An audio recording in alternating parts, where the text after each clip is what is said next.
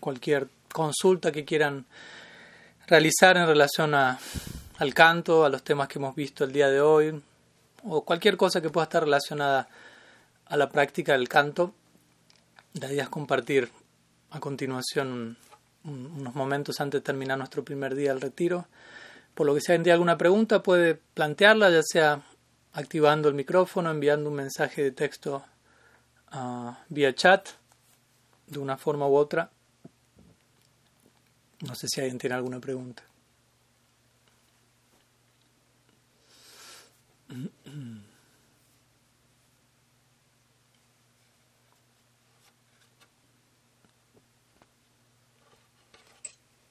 Jai Maharaj. Jai. Pranam. Sí, adelante. Gracias desde la Araucanía. Maharaj Padmanabha, eh, respecto del canto, el, en el momento de, la pronunciación, digamos, uno dice Hare Krishna, Hare Krishna, Krishna Krishna, Hare Hare, Hare Rama, Hare Rama, Rama Rama, Hare Hare. Pero en las clases siempre uno escucha que es Hari, entonces es correcto cantar Hari Krishna, Hari Krishna, Krishna Krishna, Hari Hari, Hari Ram, Hari Ram, Ram Ram, Hari Hari. ¿Es correcto? Es mi okay.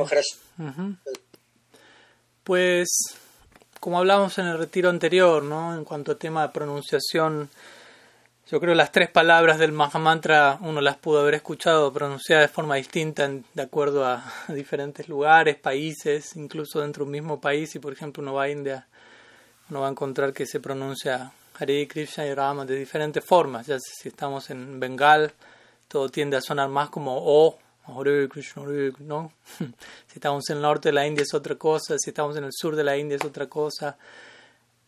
Y aunque podemos ajustar algunos detalles que ahora vamos a mencionar, ¿no? tratemos de quedarnos con el aspecto sustancial del canto. Algunos pueden pronunciar Hare, pero la E de, un cierto país suena más como una I a nuestros oídos y cosas por el estilo. ¿no? Entonces, cuidémonos de no quedar como, primero que nada, está, estancados en eso, o, sobre todo, por sobre todo, cuidarnos de no juzgar, ¿no? Eh, como el, el, posicionamiento del otro en base a si pronunció la E o si pronunció la I, ¿no? Porque también eso puede pasar, no digo que sea este el caso, pero puede pasar. A veces simplemente por cómo se pronuncia una vocal ya estamos enfrascando a la otra persona eh, por la eternidad muchas veces lamentablemente, ¿no? Y, y es, una cosa no habla de la otra. Ahora, yendo al punto, ¿no? Jare generalmente, idealmente se pronuncia como una E, no es Jari, es Jare. Jari es Jari. Obviamente, Hare se puede referir a Hari en una de las tantas interpretaciones del Mahamantra. ¿no? O se puede referir a Hara en un sentido indirecto hablando de Sri Radha. Principalmente como Gaudiya Vaishnavas, para nosotros Hare tiene que ver con Sri Radha, como ya hemos hablado más, más de una vez. Pero también existe la posibilidad de que Hare pueda ser eh, concebido en términos de referirse a Krishna, Hari. Pero incluso, aunque se refiera a Hari, no quiere decir que se pronuncie Hari. ¿no? En realidad es Hare. Así como Rama, en realidad es Rama, no es Rama con R, sino con R, Rama. Pero también, como digo, ¿no? Es un tema cultural, de, biología, algunos les por, la, por el tema, por cómo están acostumbrados a pronunciar ciertas palabras les resultará imposible pronunciar Krishna y dirán Krishna o Krishna. No pronunciarán tanto una S, una H. Y de vuelta, no, no, no, no, no debemos quedarnos en eso. Krishna no está trabado en la letra. ¿no? Sri Chaitanya Mahaprabhu en una ocasión él mencionaba eso cuando estaba estableciendo la importancia de la actitud al canto y la importancia de cómo Krishna es Baba Grahi Janardana, que quiere decir el que toma el, principio activo de todo, la, esencia y no se queda en formalidad alguna. Y Mahaprabhu diría, por ejemplo, nosotros a diario al colocarnos tilak, por ejemplo, o al realizar achaman, no pronunciamos Om Keshavaya Namaha, Om Narayanaya Namaha, Om Madhavaya Namaha, Om Govindaya Namaha. Y luego, ¿qué decimos? Om Vishnaya Namaha. No, decimos Om Vishnave Namaha. Porque gramaticalmente decir Vishnaya no es correcto. Pero Mahaprabhu menciona él, si un devoto está glorificando al Señor y en vez de decir Om Vishnavi Namaha, dice Om Vishnaya Namaha, ¿no? Krishna va, va, pero lo dice sinceramente Krishna va a quedarse con esa sinceridad y le va a decir al devoto, creo que quisiste decir Vishnave, ¿cierto? ¿No? Como diciendo, eh, en realidad quisiste decir eso, ¿no? Bueno, ok, listo, ya. Igual me quedo con, con la esencia de tu pronunciación. Y obviamente, obviamente el punto también aquí es que si soy sincero y quiero hacerla, si estoy siendo sincero en mi práctica, también voy a estar abierto a querer conocer cómo hacer las cosas de la mejor manera. ¿no? Tampoco es que de manera barata voy a decir, no, yo soy súper, súper, totalmente sustancial y sincero, así que no me pidan nada más. Yo voy a la esencia directo y no me quedo en ninguna forma. ¿no? En verdad, alguien que es supremamente sustancial nunca va a decir algo así. Más bien se va a posicionar como un como un aprendiz continuo y va a estar siempre abierto a crecer, a profundizar, a beneficiarse, a aprender y a saber cómo hacer mejor lo que ya está haciendo. ¿no? Entonces, idealmente la pronunciación sería Hare, Krishna, Rama. La última A de Rama es muy breve, a veces por eso se escucha Ram, pero hay una A muy veloz, que de vuelta en el sánscrito existe esto, ¿no? vocales que duran el doble de las nuestras, la mitad de las nuestras, diferentes, y uno no está acostumbrado a ese tipo de, de métricas, de dinámicas gramaticales. Y de vuelta, no tampoco uno tiene que, que, enloquecer al respecto. ¿no? Uno puede aprender cómo tratar de hacerlo de la mejor forma, pero recordemos, al final de nuestra vida nadie nos va a preguntar si, dijimos Hari o Hare, si dijimos Vishnave o Vishnaya. Aunque sabiendo cómo hacer las cosas correctamente, al mismo tiempo también tenemos que esforzarnos por, por hacerlo de la manera de vida. Así que bueno, algunas ideas. No voy a responder muy en detalle porque, bueno, hay otras preguntas y esta vez no tenemos, tenemos una hora, no, no dos horas como lo solemos hacer generalmente. Así que seguimos con, con alguna otra próxima pregunta. Eh, bueno, ya me están preguntando varios devotos si, si esto va a estar eh, eh, disponible en formato grabado y sí, les respondo por las dudas que sí en audio, en video, luego lo estaré compartiendo en mi muro de Facebook el lunes, yo creo, cuando ya terminemos tengamos todo registrado, así que eso va a estar ahí, ¿no? A ver, tenemos otra pregunta realizada aquí en el chat. Luego pasamos a si alguien tiene alguna también hablada. Gorga Dadar pregunta si podría ampliar un poco más el tema que Gurudeo Tulananda mencionó al referirse a ser religioso sin caer en algo externo dogmático. sí, claro, yo también estaba pensando en eso cuando él eh, enfatizó. Y alguien me pregunta si Gurudat no va a hablar. En realidad él ya habló hace una hora, así que se confundieron los horarios por allí. ¿no? Aviso nomás para, el, para quien quedó ahí a la espera de, de la conferencia, ya pasó, fue hace más o menos una hora y un poco más. Entonces sí, eh, se enfatizó bastante el concepto de la religiosidad y, al mismo tiempo uno tiene que entender desde dónde se concebía eso, ¿no? Al decirse, porque también por otro lado uno puede ser, bueno, pero ¿por qué tanto énfasis en la religiosidad si Krishna mismo concluye el Bhagavad Gita rechazando la religión, básicamente? Sarva dharman ya, ya. Mm, Krishna está diciendo, abandona toda religión y entrégate a mí, como dando a entender haciendo una, una, diferencia entre lo que es religión y lo que es mística, digámoslo así, en lo que, lo que es una práctica espiritual, religiosa, en donde yo, digámoslo así, me esfuerzo, no, o sea, intento que Dios sea parte de mi agenda, ¿no? pero yo no me preocupo tanto por ser parte de la agenda de Dios. Lo incorporo a Dios en la medida que, que me conviene, que me resulta, que me sirve, lo adoro, lo, venero, pero dentro de una, de una, zona de confort relativa. ¿no? Existe ese tipo de nivel de religiosidad, por eso se habla de Dharma, Artha, Kama, Moksha, Prem. ¿no? Gurudeva habló de Prem Pumarto Maham, de la quinta meta de la vida. Nosotros estamos interesados allí. Y Dharma es la primera en, esa, en ese orden. Y eso obviamente tiene que ver con una religiosidad ordinaria y no es a la que se estaba refiriendo Gurudeva en la clase, ¿no? porque él, cualificó la idea de, de religiosidad como, como intentar abrazar las cualidades que en realidad acompañan a un devoto, ¿no?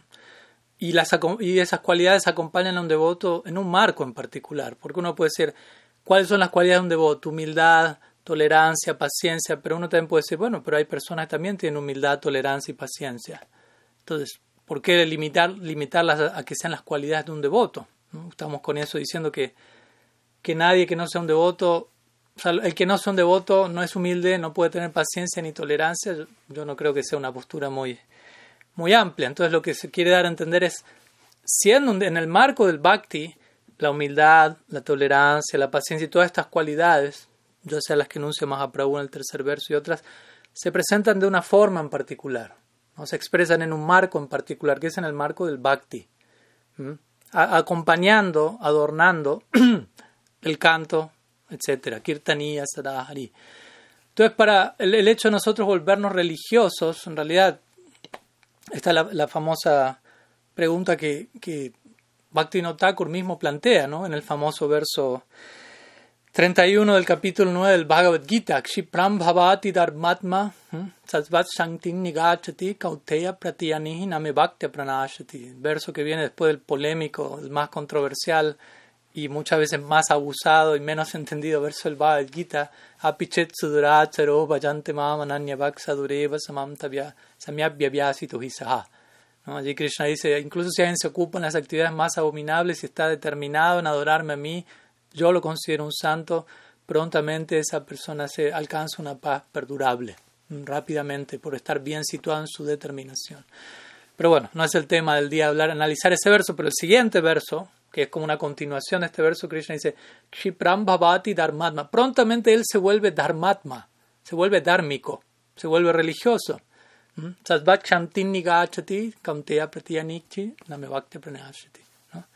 alcanza esta paz perdurable y yo declaro osadamente que mi devoto jamás perece. Entonces Bhaktivinoda dice, pero, pero si Krishna se estaba refiriendo a alguien que estaba firmemente situado en Vayan, en la determinación de adorar a Krishna, ¿cómo es que prontamente esa persona se vuelve dármica? Eso más que ir para adelante es como ir para atrás.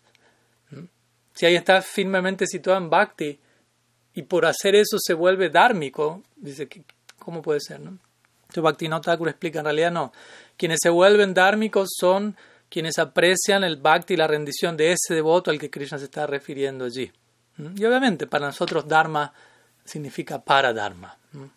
Religión significa un tipo de idea, religar, un tipo de yoga, un tipo de reconexión con el absoluto en el marco de la devoción, del amor puro, del bhakti. Entonces para nosotros eso es ser religiosos, no, no ser simplemente un buen ciudadano sádvico, ¿no? sino avanzar en, en, lo que es el paradharma, porque si no, nuestro bhakti va a estar mezclado con karma, karma misra bhakti, y no es el bhakti que Rupa Goswami presenta, él, declara Anyavilasita sunyam jnana karma adi anabritam. El Uttam Bhakti, o la devoción que Mahaprabhu viene a entregar, está libre o no está cubierta más bien ni por gyan ni por karma. Y karma en este sentido significa varna ashram, significa ¿no? Eh, tratar de ser bueno, un buen, una persona sádvica, virtuosa y ya. ¿no? Y ya. Utilizar al bhakti en ese marco, digámoslo así. Concebir la devoción como algo que tiene ese alcance, por decirlo así. Y obviamente, como digo, la conclusión del Bhagavad Gita es abandona el Dharma y entrégate a mí. Como dando a entender, este es el verdadero Dharma, este es el verdadero deber, la verdadera religión. ¿Mm? Y aquí, obviamente, no estamos promoviendo, como digo, una religiosidad. ¿Mm? Eh, externa, dogmática, formal, ritualista, en donde simplemente ejecuto algún ritual, alguna puya para, para que a mi hijo le vaya bien en el examen o, me compro un auto nuevo, ¿no? Voy a ser religioso, voy a hacer una voy a llamar al brahmana de la aldea para que bendiga mi nuevo auto, ¿no? Y cosas así. Muchas veces hay personas que conciben la ocupación en Bhakti simplemente para ser bendecidos en todos sus proyectos materiales, pero como quedó en claro en la clase, ese no es nuestro sendero ni nuestra meta, ¿no? Así que bueno, algunas ideas sobre, sobre el punto, ¿no? A qué, a qué nos referimos con ser religiosos, ¿no? Mm. Yo creo que en gran parte también tiene que ver con esforzarnos por tener una, por dar un buen ejemplo, por tener una buena conducta como practicantes, que obviamente eso va a venir como un subproducto de, abrazar correctamente el bhakti. Una cosa va, va de la mano con la otra. Incluso, como citamos recién, si un devoto hasta incluso llega a decir eso, Krishna. Si en cierta etapa el devoto no exhibe todavía la mejor de las conductas, pero vemos que ese devoto está realmente situado en su práctica, ese es un punto, ¿no? Obviamente esto no es una excusa para incurrir en cualquier cosa, sino Krishna perdona incluso al que hace cualquier cosa. Si él está firmemente situado en su práctica y en su determinación, esto quiere decir hay un profundo arrepentimiento en cada ocasión en la que ese devoto pueda fallar, etc. ¿no? Bien, continuamos. Alguien pregunta cada cuánto se están haciendo estos retiros. Sí, aproximadamente lo estamos haciendo una vez por mes y se están anunciando vía online generalmente. Eh, ¿Alguien quiere hacer alguna pregunta abiertamente con el micrófono, etcétera? Sí. sí. Gracias, Maharaj, y a todos, devotos, gracias. ¿Con, eh, ¿con quién estoy conversando? Es el ¿Quién? Guru Paramparadas. Ah, Guru, Guru Parampara, ok. Ok. Sí, se escucha Sí, medio, pues. medio interrumpido, así que, a ver. Hace, hace unos días recordé la primera vez que visité un templo y ahí fue algo muy, muy peculiar. Mi, mi pregunta va más o menos así.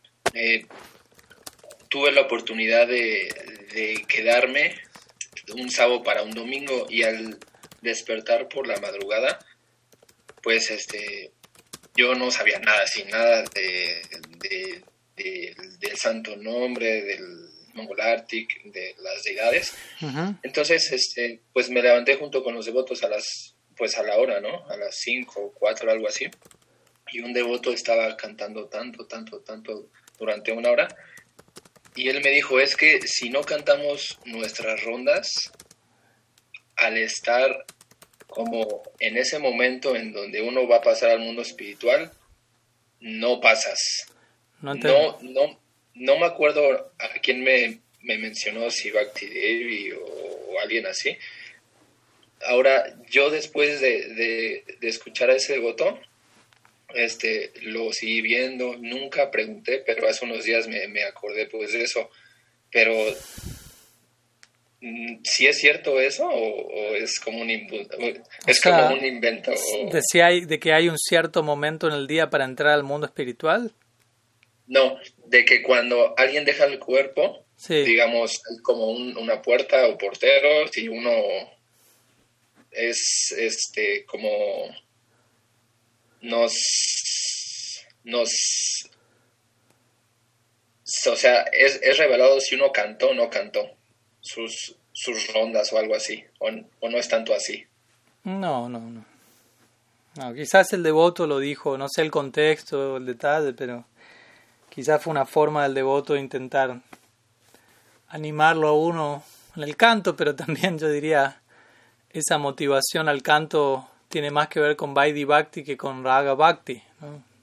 Eso también es otro punto importante, ¿de dónde estamos cantando nosotros?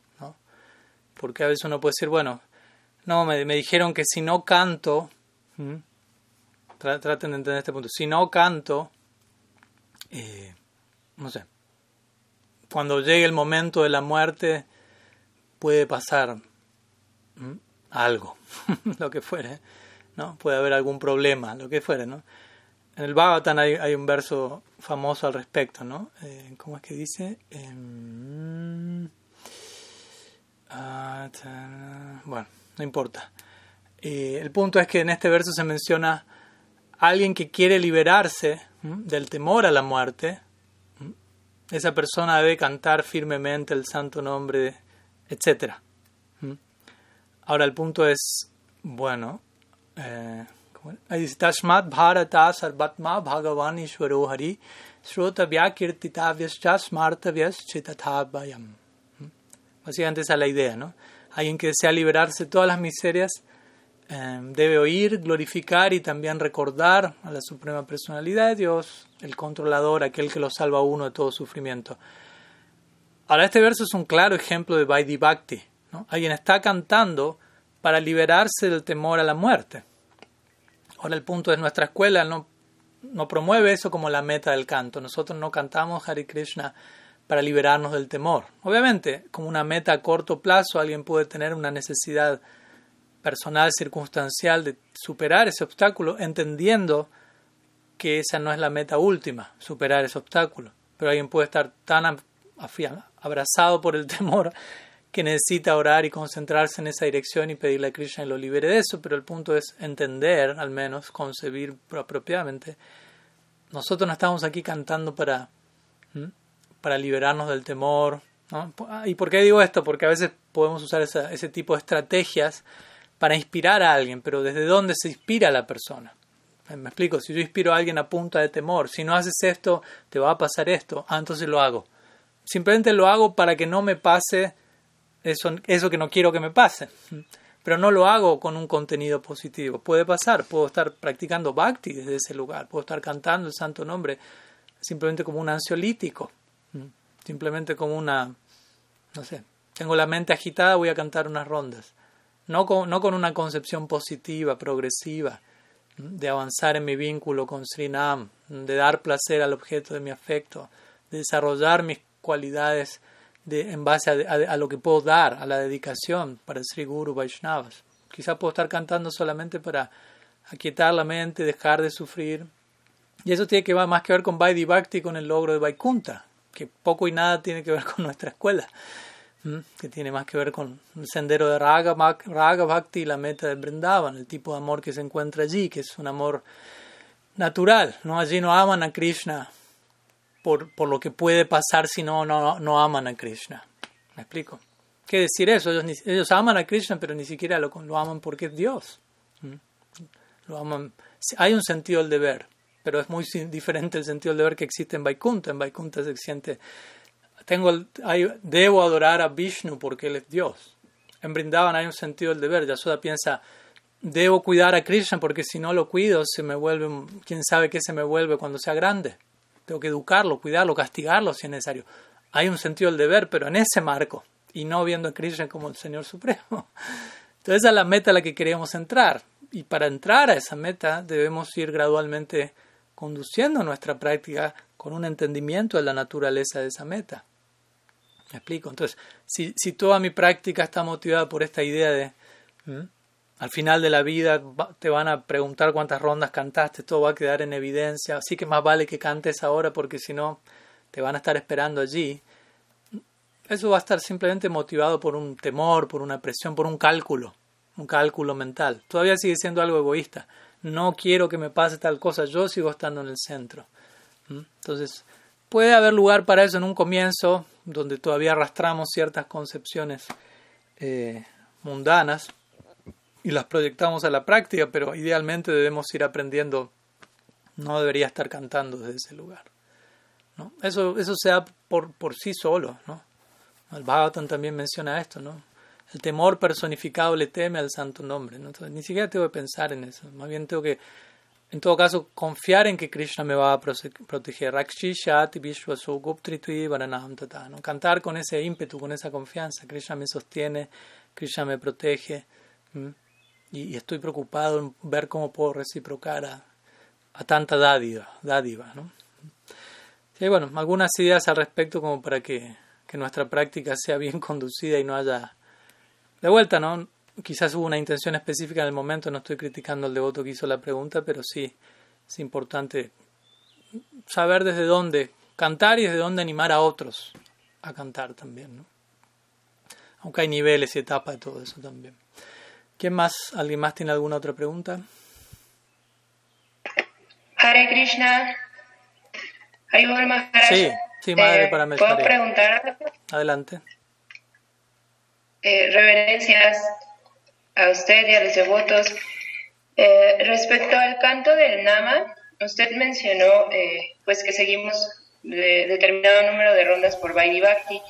Yo recuerdo que hace unos años, eh, cuando recibimos el Nama de Srila Bhaktialoka Paramatvaiti Mahasayan, nos dijo que hiciéramos o 16 rondas, si no podíamos 4, no, 16, si no podíamos 8 y dijo, si no mínimo 4. Entonces, yo seguí como esa instrucción y de repente había días en los que rara, escasamente puedo hacer las 16, a veces hago las 8, otras veces 4, y un amigo de la Sri Krishna Chaitanya Mission, que al momento considero como un Shikshaguru, me dijo, no, lo más correcto es que no importa la cantidad, eh, sino la calidad y que mantengas un número fijo. No puedes pendular de 2, luego hacer 4, luego hacer 16. Si tú puedes hacer 8 continuas, mantén esas 8. O si puedes hacer 12, mantén esas 12 y ten como una constancia, ¿no? E-, eso me recomendó él.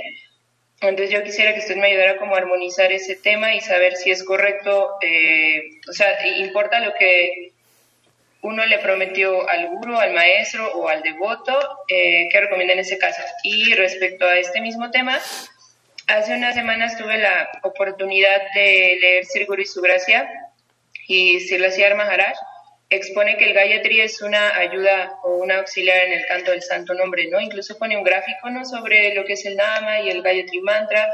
En teoría el Gayatri Mantra se debe de entregar a las personas brahmanas o con tendencia brahmínica, ¿no? Pero ¿qué pasa si uno no tiene como monasticismo o 100% la cualificación o la pureza? Digamos, el maestro sí al entregar el canto, pero si el discípulo no es completamente cualificado, ¿hay algún motivo por el cual uno no deba de cantarlo? Por ejemplo, en mi caso me lo entregó decir la eh, Bhakti Tulananda Chere Maharaj y yo sentí como la potencia del canto y últimamente yo he estado pensando que por mi tendencia a no ser brahmínica y ciertas pruebas como internas y externas que se me presentan, he querido dejar de cantar. ¿Cómo uno sabe que puede seguir cantando o no el Gayatri Mantra? El Nama entiendo que se puede cantar en todo momento, bajo cualquier circunstancia, que es muy misericordioso Krishna, pero ¿qué pasa con el Gayatri? ¿Qué recomienda usted? Mm, ok. Bueno, primero la primera parte de la pregunta o la primera pregunta, eh, personalmente yo estoy de acuerdo, tengo, soy más de la opinión de, este devoto que le aconsejó tratar de establecer un número fijo y mantenerlo a diario. Eso es algo mucho más que ayuda a dar una estabilidad propia a uno, porque muchas veces este tipo de, ideas de si canto más, menos, o sea, entiendo que hay una, una, idea detrás de eso, una, una flexibilidad, al mismo tiempo, pero de decir, bueno, idealmente cante esto, pero si no puede cante esto y si no puede cante esto, se entiende que hay una flexibilidad donde al menos no se dice cante este número y si no puede, lo lamento mucho o algo así. Pero al mismo tiempo se puede prestar a decir, bueno, hoy canté 16, mañana 4, mañana 8, pasado 6, pasado, no sé, etcétera. Y generalmente yo he visto que en la práctica eso no suele sostener mucho con el tiempo eso se termina, no hay tanto péndulo como decía el devoto, tanto ida y vuelta que muchas veces termina es difícil mantener, ¿no? Eso, porque uno a diario necesita igual cierta estructura, incluso a nivel cantidad, ¿no? Uno a diario trata de no sé, duerme ciertas horas, come tantas veces al día, se baña tantas veces, lo que fuere, va al baño, ¿no? Hay cierto orden y estructura en, en cómo hacer ciertas cosas y, y uno funciona en base a cierta estructura. La estructura no es algo malo necesariamente. La estructura está allí para, para dar estabilidad, firmeza. Eventualmente quizás ciertas estructuras tengan que ser rotas para aceptar estructuras más profundas, reglas más profundas, si se quiere. Las reglas están hechas para romperse, como se dice, pero solamente aquel que sigue la regla sabe cuándo romperla. Entonces, primero hay que seguirlas y eventualmente uno va naturalmente a sentir como un resultado de seguir la regla va a llegar al punto donde uno sienta esto ya no es suficiente, de alguna manera me asfixia y necesito otro tipo de, de mandatos, digámoslo así. Entonces, en ese sentido, personalmente yo también soy de la idea de que uno se comprometa con un número, que uno sepa que puede sostener, que uno se mantenga animado sintiendo lo puedo hacer, pero también que uno sea honesto al comprometerse con esa cifra y no, no conformista, básicamente, ¿no? no pensando la cifra más pequeña posible, sino una cifra que sea lo suficientemente desafiante para uno crecer lo suficientemente realista como para uno no desanimarse pensando no puedo, ¿no? vivir, convivir en el día a día con esa idea. Y en todo caso, eventualmente, si uno lo hace bien, con el paso del tiempo uno puede actualizar eso, ¿no? Si uno, no se comprometió a cantar ocho rondas porque siendo honesto y realista eso es lo que uno sabe que va a poder por determinadas ocupaciones, tiempo, etc. Uno puede hablar con su guru, ¿no? Diksha, Siksha, su guru predominante, quien fuere, y eventualmente si por arreglo de la providencia uno tiene más tiempo, por dar un ejemplo, uno puede incrementar el canto. También ese es un punto importante, no es que nos, nos fijamos en un número y por siempre vamos a cantar esa cifra. Naturalmente si cantamos bien, va a surgir un deseo de cantar más incluso cuando no podamos, por determinadas circunstancias, cuando no podamos, no podremos, pero en el momento en que vamos a poder, ahí aprovechamos la chance para hacerlo. Y ahí también se va a ver nuestra situación, porque también una vez se ha escuchado votos diciendo, no, Maraj, no puedo cantar 16 rondas porque no tengo tiempo, y eventualmente cuando tienen tiempo tampoco las cantan. Entonces ahí uno ve que no era tanto el tiempo, sino que era más bien uno, si se quiere, ¿no? No, no, no es la responsabilidad de las circunstancias. Entonces, desde ese lugar tenemos que ser muy, muy honestos y yo recomendaría que uno se comprometa con una cifra que, como digo, sea lo suficientemente exigente, sanamente, desafiante y al mismo tiempo tampoco una sobreexigencia. Y desde ahí uno mantenerse, mantenerse, generar una estabilidad con esa cifra. De vuelta, no, es, no estamos apegados al número, pero al mismo tiempo necesitamos una estructura y sobre esa estructura tratar de andar en la calidad en el marco de esa cantidad tratar de andar en la calidad y, si hay calidad eventualmente va a haber más cantidad. Todo eso por un lado. Y en relación al concepto del Gayatri, creo que hace poco hablamos al respecto, no en, el retiro, pero quizás en una sesión de preguntas y respuestas. Pero en realidad, ¿cómo decirlo? Gayatri no tiene tanto que ver con una idea brahmínica. ¿no? Para nosotros no. Para alguien que sigue el Varna Ashram sí pero nosotros no somos seguidores del Varna Ashram. Obviamente el Varna Ashram existe en un nivel, hay una consideración relativa, pero incluso hoy en día no podemos hablar tanto de Varna Ashram, porque el Varna Ashram no es algo que existe en la sociedad. No es que el mundo está regido por ese sistema y que uno va a los países y está la división de castas como existía en la era védica de miles de años atrás. Entonces, hasta un punto eso no es vigente, aunque obviamente al mismo tiempo esos esas divisiones o esos tipos de psicologías siguen estando en una forma u otra naturalmente en las distintas personas. Pero de vuelta, al punto de nosotros no somos, nuestra práctica no es Varna Ashram. Krishna, la conclusión del Bhagavad dice Sarva Dharman Parityaja. Abandona todo Dharma. Vishwanath Thakur menciona en el comentario ese verso, la palabra Dharma aquí se refiere a Varna Ashram Dharma. ¿Mm? Obviamente al comienzo del Bhagavad Gita Krishna dice sigue el Dharma, le dice Arjuna.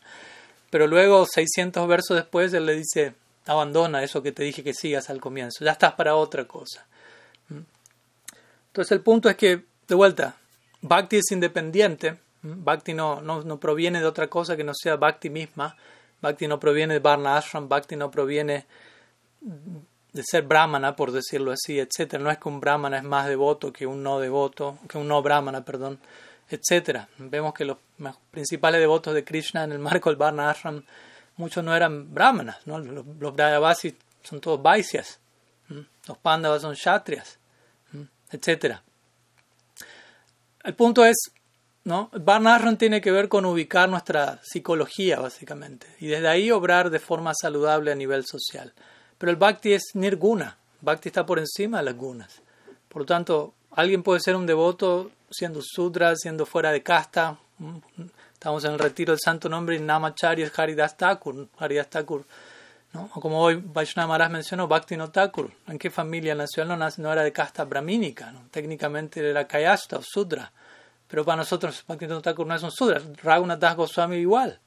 ¿no? Nació relativamente hablando en un marco Sudra. Rupa y Sanatan nacieron en familia brahmínica, pero por contactarse con con el, el, gobierno musulmán fueron considerados fuera de casta. Entonces el punto es, ¿en dónde me quedo yo? ¿Con qué consideración me quedo? Entonces naturalmente el Bhakti, el Sarvo Padi Vinir Muktan, nos invita a trascender las designaciones relativas de casta. ¿no? Mahaprabhu le dijo a Ramananda Roy, Kipa Vipra Kipa Sudra Sei Krishna Tattvavet Sei Guru Hoy. Quien quiera que sea, ya sea que sea un Vipra, un Brahmana, un Sannyasi, un sudra, Ramananda Roy aparece en el lila como un sudra, si conoce Krishna Tattva, la ciencia acerca de Krishna, él es mi guru. Y Mahaprabhu aceptó a Ramananda Roy como su guru, su Raga Marga guru. ¿Mm? Y Mahaprabhu era sannyasi y brahmana. ¿Mm? Ramananda era grihasta y sudra, sudra. Y Mahaprabhu lo estaba abrazando y tomando instrucción de él, lo cual le rompía toda convención social de la época porque estamos hablando de otra plataforma aquí, ¿no? De Varna Ashram, no de los códigos, o oh, este no se puede juntar con este, es impuro, es puro, sino Bhakti. Bhakti está por encima de toda consideración de las gunas.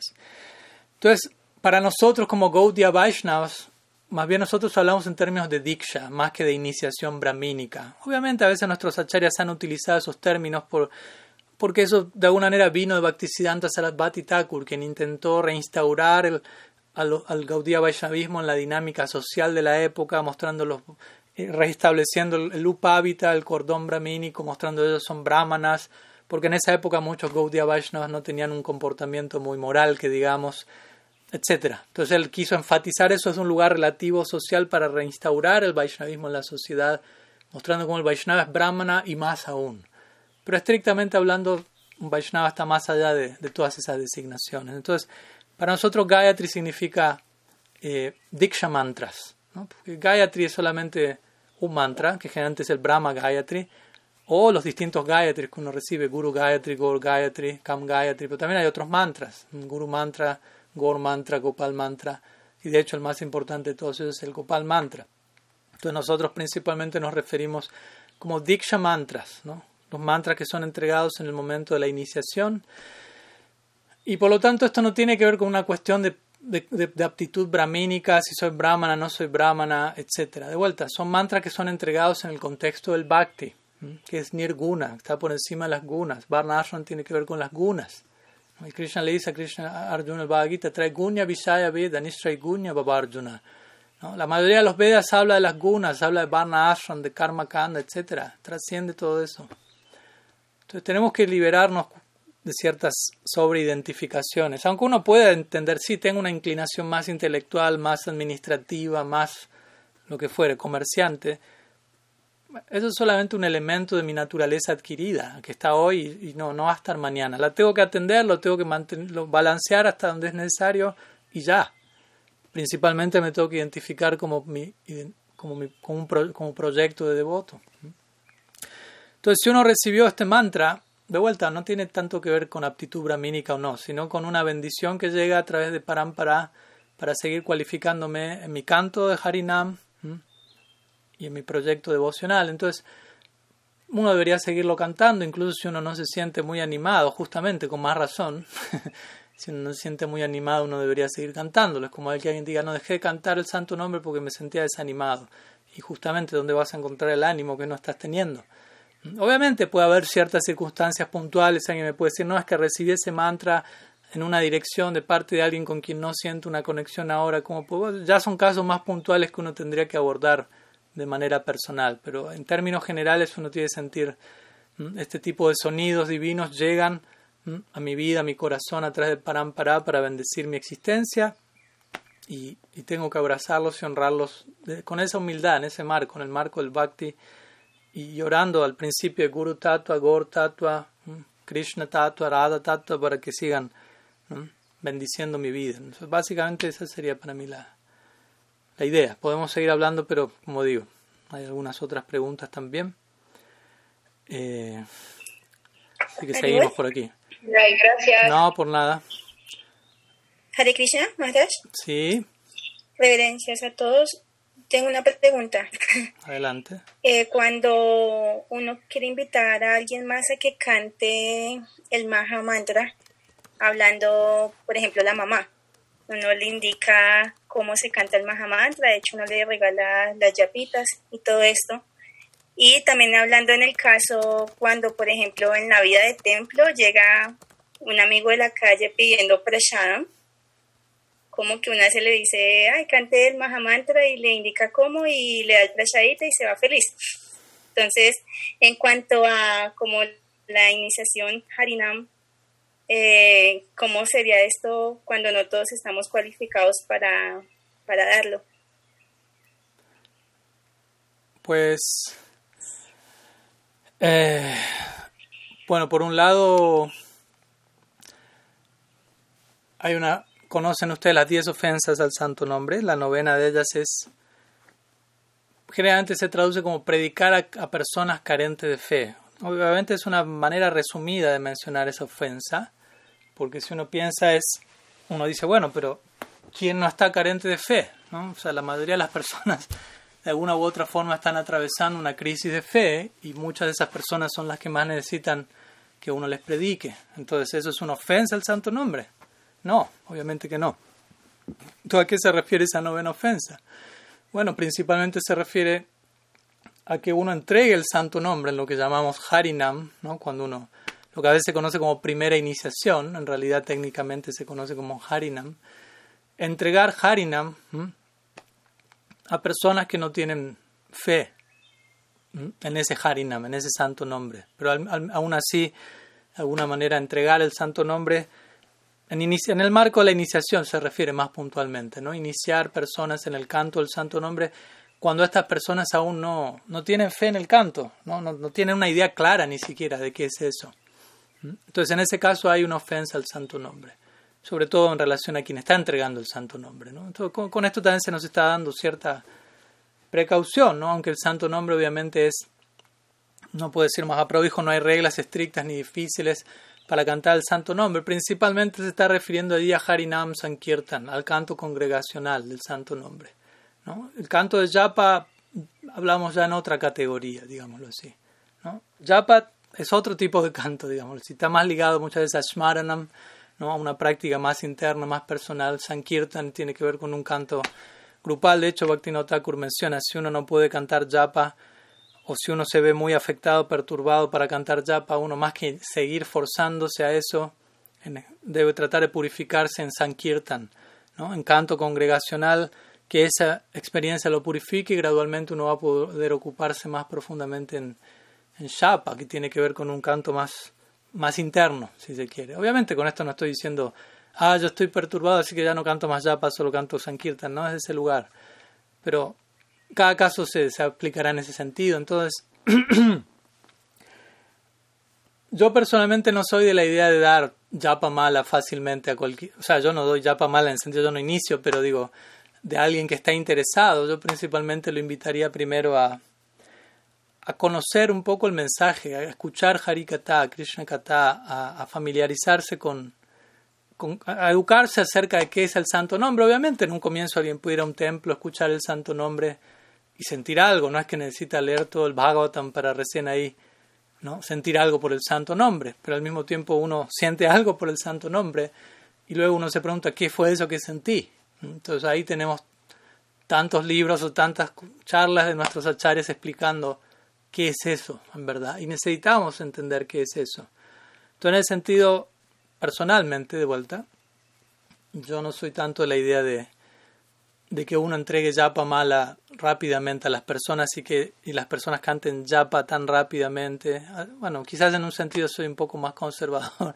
Tampoco soy tanto de la idea de que se tengan deidades tan rápidamente y cosas así, porque también muchas veces veo que termina como uno acostumbrándose a eso, o más bien mal acostumbrándose a, algo que en realidad es extraordinario, que requiere cierto cuidado, cierta conciencia, cierta actitud, y lo empezamos a ver como algo barato en un punto. Obviamente al mismo tiempo el santo nombre, como digo, es para todos, pero principalmente el santo nombre llega a todos en la forma del canto congregacional. ¿No? Uno se reúne con los devotos, canta, no hay reglas estrictas ni difíciles, uno puede cantar el santo, no. Pero ya entregar ya, por ejemplo, si hacía Maharaj, para que sea una idea, si hacía Maharaj en Surusri Chaitanya Sarasvat el estándar era, él solamente entregaba japa en el momento de, iniciar a alguien. Hasta el momento previo a ese, el practicante no cantaba japa, ¿no? simplemente practicaba Harinam Sankirtan, practicaba Seva en el ashram junto a los Vaishnavas, escuchaba Harikata, se educaba acerca del proceso, como una forma de ir entendiendo, bueno, ahora llega el momento de Harinam, ¿no? Y, eso llega desde un lugar. De vuelta, no estoy diciendo que esto se tenga que estipular y que es la única forma de, de hacerlo, pero buscar un balance, ¿no? Porque a veces también uno termina desde una buena intención, quizás, sí, que todos canten el santo nombre, acá está una yapa, acá está otra yapa, pero con qué zambanda está cantando esa persona, con qué entendimiento está cantando. ¿No? Con, con, qué base, ¿no? Quizás está cantando con una actitud que no, eventualmente no lo, no lo va a beneficiar. Y uno puede pensar, no, yo ya lo ayudé, yo le di la yapa y el santo nombre hace el resto. Mm, si tengo esa fe en el santo nombre es otra cosa, ¿no? y el santo nombre yo le di a esa persona va a ir con mi nivel de fe. Pero muchas veces eso se termina volviendo más una excusa para yo no involucrarme más en el proceso de esa otra persona. Porque es fácil decirle a alguien, tome la yapa, cante y sea feliz. Pero en realidad más profundo va a ser, bueno, voy a entender que para que el otro sea feliz se requiere toda una guía. Y si yo lo tengo que guiar en eso, primero yo tengo que ser feliz y para eso tengo que, trabajar varias cosas y es todo un proceso, ¿no? Entonces, de ese lugar, y obviamente que decir de entregar eh, Harinam a, alguien, ¿no? Como aceptar como como discípulo básicamente a alguien e iniciarlo en dar las bendiciones para que cante el santo nombre, ¿no? También debería haber un cierto periodo de preparación donde el practicante eh, entiende que es el santo nombre. Porque si no puede cometer ofensas, o sea, existen, existe la posibilidad de cometer ofensas al santo nombre. O sea, creo que eso está más que claro. Y espero que ustedes las conozcan, porque si no las conocen, probablemente las estén cometiendo.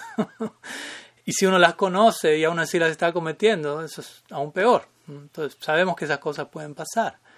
Entonces, uno necesita acompañar el canto de todo un proceso educativo. No es solamente cantar. Cante y sea feliz. Entre cante y sea feliz hay, como digo siempre, un paréntesis con muchas consideraciones. Porque también puedo cantar y simplemente cantar Nama Parad y puedo recibir el resultado de Nama Parad puede ser opulencia material, por ejemplo.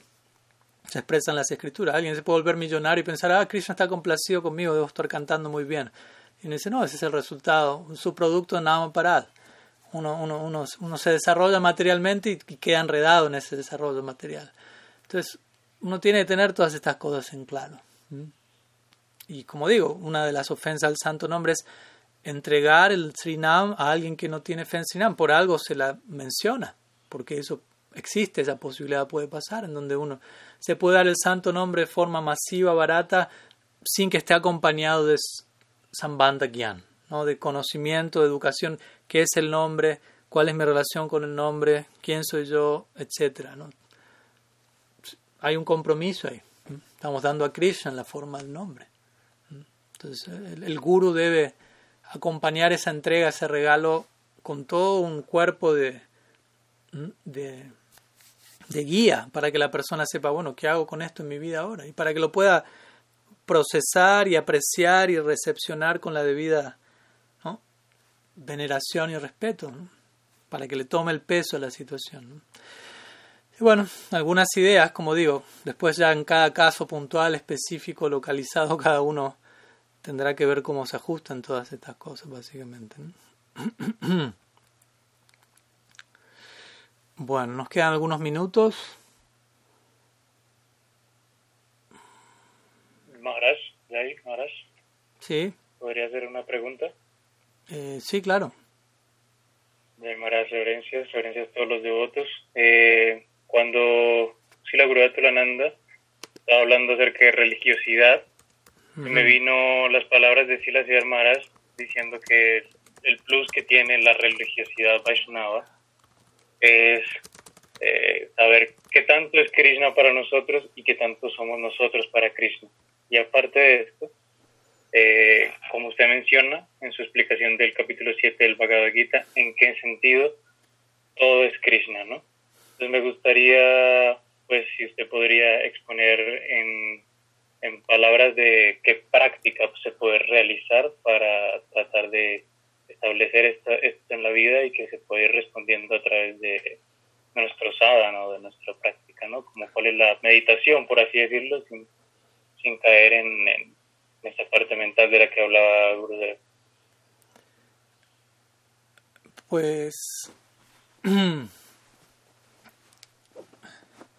Creo que no sé si entendí bien la pregunta, pero la pregunta es cómo en la práctica trasladar esta idea de que todo es Krishna, básicamente, y mi relación con eso, si me puedes aclarar ese detalle. Sí, básicamente como en nuestra práctica, cómo ir respondiendo a esas preguntas, o sea, mejor dicho, usted si puede exponer esta respuesta a estas tres preguntas, ¿no? ¿Qué, qué tanto es Krishna para nosotros? ¿Cómo es cómo qué tanto somos nosotros para Krishna y en qué sentido todo es Krishna, ¿no?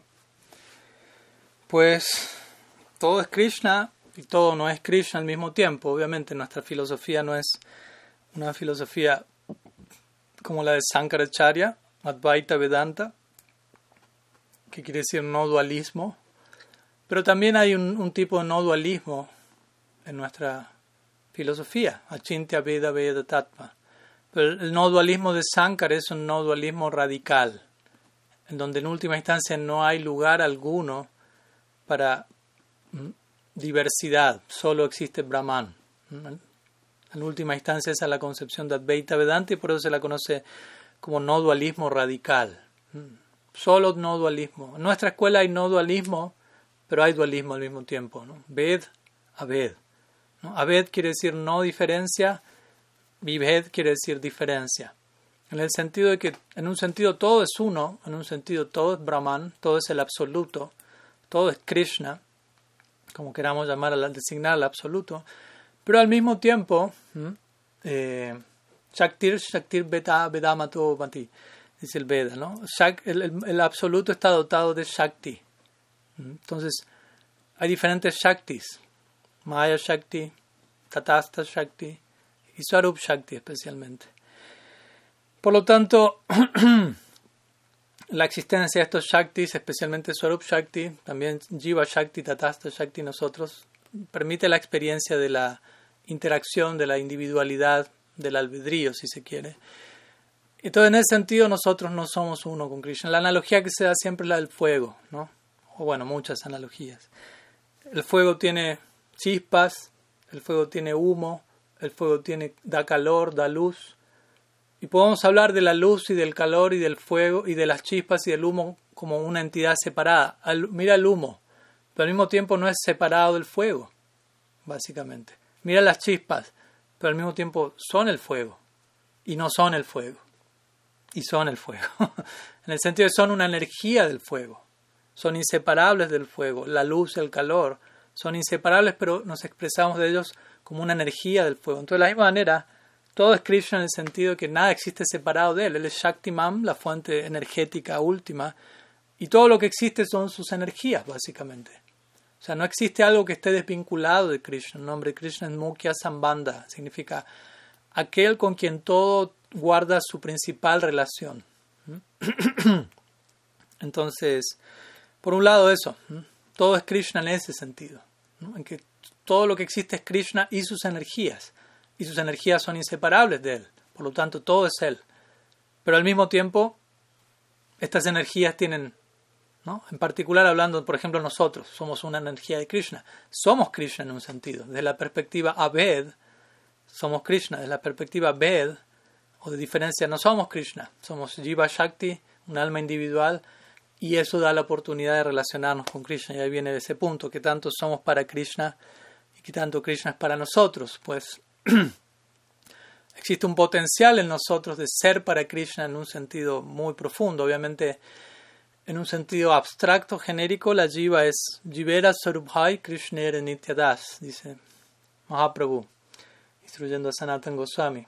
La posición constitucional del alma es ser eternamente dependiente de Krishna. Ahora, esto no está hablando de alguna raza o algún vínculo en particular, porque eso no existe de forma inherente en el alma pero la naturaleza del alma es ser dependiente de Krishna. esa es su posición constitucional. Así como un rayo del sol depende del sol. No puedo hablar del rayo del sol independiente del sol. Ahora, al punto de nosotros tenemos la elección de reconocer nuestra posición de dependencia y en la medida que reconocemos eso se activa nuestro potencial como tatasta jivas. Y ahí, en base a eso, dependiendo la asociación que recibamos, ¿no? porque como Tatasta Jivas, como sabemos, somos un producto del medio ambiente. Si nos asociamos con Maya Shakti, tendemos a identificarnos con la materia y a creernos materia. Si nos identificamos y asociamos con Bhakti Shakti, Swarup Shakti, ahí todo nuestro potencial devocional surge. Y dependiendo el tipo de asociación que recibamos, de un devoto u otro, puede ser un Gaudiya Vaishnava, puede ser un Sri Vaishnava, depende de la escuela o depende de la, la práctica, allá del Vaishnavismo, incluso nuestro potencial o qué tanto vamos a hacer de Krishna, eso va a depender. De vuelta, el alma es eternamente dependiente de Krishna, pero qué tanto nos vamos a terminar dando a Krishna, eso va a depender del marco de, en el que elegimos darnos a Krishna, diferentes niveles de entrega a Krishna y por ende hay diferentes niveles de entrega de Krishna hacia nosotros. En la medida que alguien se entrega a mí, yo reciproco. Entonces, si alguien se entrega, me sirve en un humor de Vishnu Bhakti en Vaikunta, yo voy a aparecer ante esa, esa, persona como Narayan. Voy a tomar la forma Narayan de cuatro brazos que corresponde con ese tipo de devoción. Y, va, y en esa medida vamos a hablar qué tanto uno es para el otro. Hay un nivel en el que, no sé, en el que Vishnu eh, se entrega a sus devotos en Vaikunta y los devotos de Vaikunta a Vishnu. Ahora, si vamos a Brindavan, encontramos otro nivel de hablar en qué tanto uno es para el otro. no es lo mismo. Aunque obviamente, como decimos siempre, subjetivamente cada devoto va a pensar, mi vínculo es el mejor. Para mí, es el mejor para mí, es ideal. Aunque objetivamente podamos establecer una jerarquía en donde encontramos que el pico último, máximo, es, se encuentra en Brindavan. Que tanto Krishna es para los Brajavasis. Es tanto para ellos que ellos descartan la idea de que Krishna es Dios, la fuerza de su afecto y devoción. Krishna es tanto para ellos, pero Él es tanto para ellos por quien Krishna es, no porque es Dios. Dios es una designación en este, a esta altura en Brindavan. Krishna es Swayam Bhagavan. Swayam Bhagavan quiere decir cuando Dios elige ser Él mismo. ¿no? Ser Dios sigue siendo un puesto de trabajo, si se quiere, un puesto gubernamental, cósmico, Dios, el administrador supremo. Krishna en Brindavan no es Dios. Krishna en Brindavan es Krishna. es él mismo en su casa, en la informalidad de la aldea, siendo el hijo de Yashoda, el amigo de Sridham, el amante de Ra. Dios, Dios es Vishnu, Dios es Narayan en Brindavan. ¿Mm? Es un aspecto secundario de Krishna. Entonces mi punto es, ¿qué tanto Krishna es para los devotos allí? ¿Y desde dónde? ¿Y qué tanto los devotos son para Krishna allí? ¿Y desde dónde? Entonces vemos que hay diferentes niveles de todo eso. Entonces básicamente esa sería un poquito, espero que, que se entienda mi, mi, mi respuesta y que haya abordado un poco las preguntas. bueno, no sé si queda alguna pregunta antes de terminar, si no cerramos. Yo creo que podemos cerrar aquí. Total, en todo caso, mañana vamos a estar teniendo otra, otra segunda sesión de preguntas y respuestas. Srila Gurudev ki Sri Harinam Sankirtan ki Sri Man Mahaprabhu ki jai, Gaur Bhakta Vrinda Gaur Hari